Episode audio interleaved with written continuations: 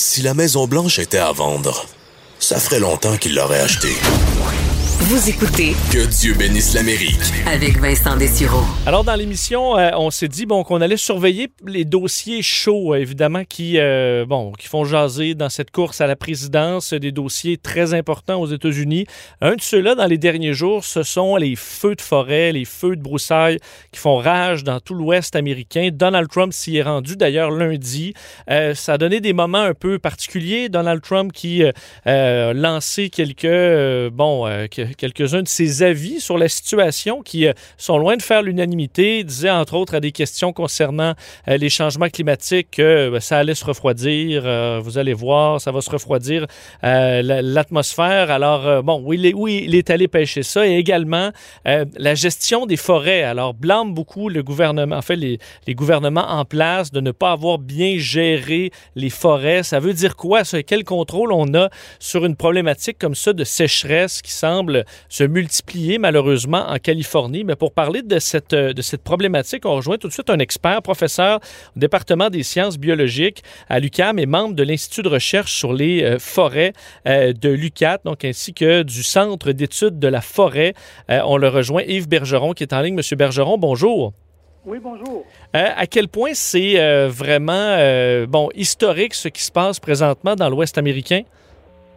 Ben, en fait, euh, si on regarde le 20e siècle, là, on est vraiment dans un extrême euh, de, de, de grandeur euh, de feu.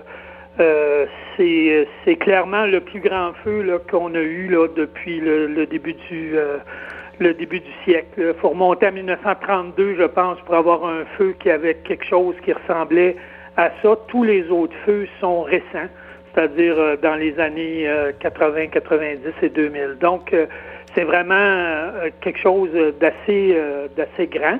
Euh, c'est cinq fois cette année la normale de ce qu'on a pu connaître dans les cinq dernières années en termes de grandeur. Donc, euh, on est dans l'extrême de ce que la Californie euh, a connu dans les 20 dernières années.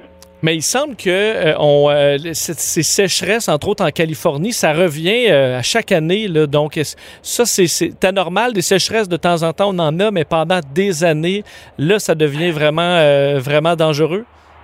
Ben, en fait, des sécheresses comme ça, la Californie en a beaucoup. Hein. C'est un climat méditerranéen, donc c'est un climat chaud et sec. Donc, il y a des sécheresses souvent. Il y a eu des grandes sécheresses par le passé. Euh, là, on est euh, dans une condition extrême. Euh, Est-ce que au niveau climatique, c'est complètement en dehors de la variabilité naturelle qu'on a pu connaître dans le passé? Moi, je pourrais pas vous vous répondre. Mais on est clairement là dans, l'extrême qu'on a pu connaître dans les, années du moins récentes. Mais euh, des feux, euh, il y en a eu en Californie euh, depuis toujours. Hein. Tous les écosystèmes californiens, je pense sans exception, sont contrôlés plus ou moins naturellement par des incendies forestiers. Beaucoup de débats, euh, M. Bergeron, sur le- la gestion des forêts. Est-ce que les gouvernements auraient dû en faire davantage? Est-ce que euh, on, s'y est mal pris? À quel point? Parce que pour nous qui ne connaissons pas beaucoup le dossier, euh, la gestion des forêts, c'est pas le gouvernement qui va déplacer une forêt ou changer de- d'essence d'arbres pour résister aux feux de forêt. Qu- Qu'est-ce que ça veut dire, euh, la, gestion des forêts pour un, pour un État comme la Californie? Ben, en fait, ce qui a été un fac- ce qui est un facteur aggravant actuellement pour les incendies, surtout pour leur grandeur et leur, euh, leur intensité, c'est que ça fait longtemps en Californie qu'on supprime les feux. C'était un paysage naturel qui était contrôlé par des feux, mais des feux de petite superficie qui revenaient, qui étaient fréquents, qui revenaient à chaque année, qui brûlaient souvent juste dans le sous-bois des forêts sans brûler complètement les, euh, les forêts. Et là, ben, on s'est mis à, faire une suppression des feux. Donc, forcément, pendant des dizaines et des dizaines d'années, le carburant s'est accumulé, euh, la continuité entre les endroits où il n'y avait pas d'arbres et les endroits où il y a des, des arbres a diminué. Les petits arbres euh, se sont développés dans le sous-bois des, des grandes forêts. Donc, on a créé des conditions très propices à ce que les feux soient plus grands et plus sévères.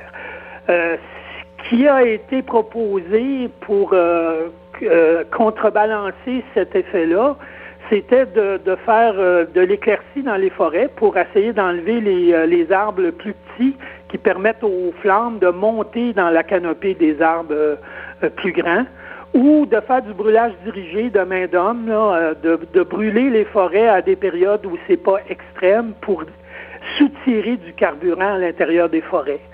Mais clairement, on est allé probablement beaucoup plus vers une une, attitude de suppression qu'une attitude de, d'aménagement. Fait que c'est, un peu la, critique qui peut être faite, ou du moins euh, euh, on, peut penser qu'il y a des moyens de d'améliorer ou de on n'arrêtera jamais les feux, mais de faire que les feux soient moins grands et moins sévères par des techniques de gestion forestière. Je pense que c'est un peu ça qui est derrière l'apport de cet élément-là.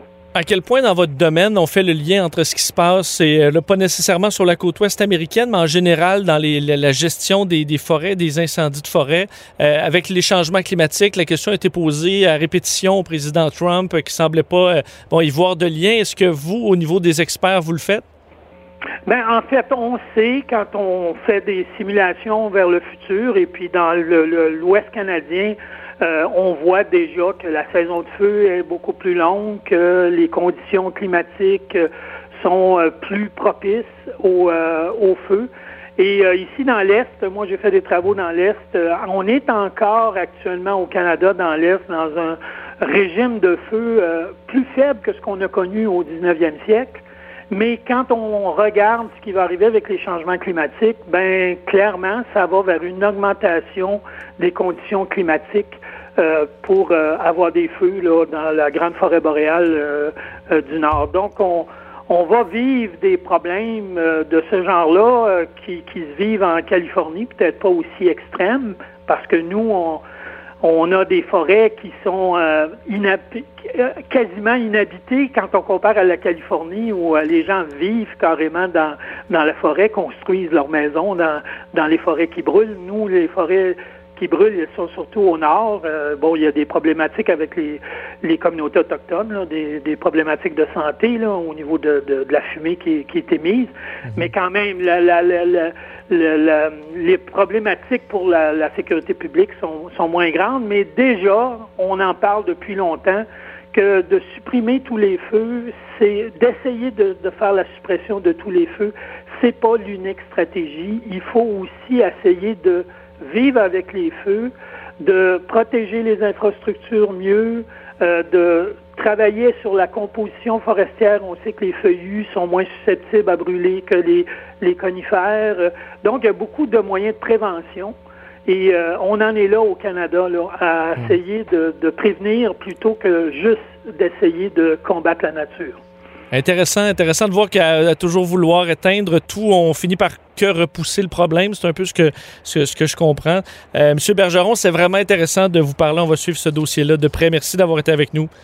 Merci, la bonne journée. Au revoir, Yves Bergeron, professeur au département des sciences biologiques de l'UCAM.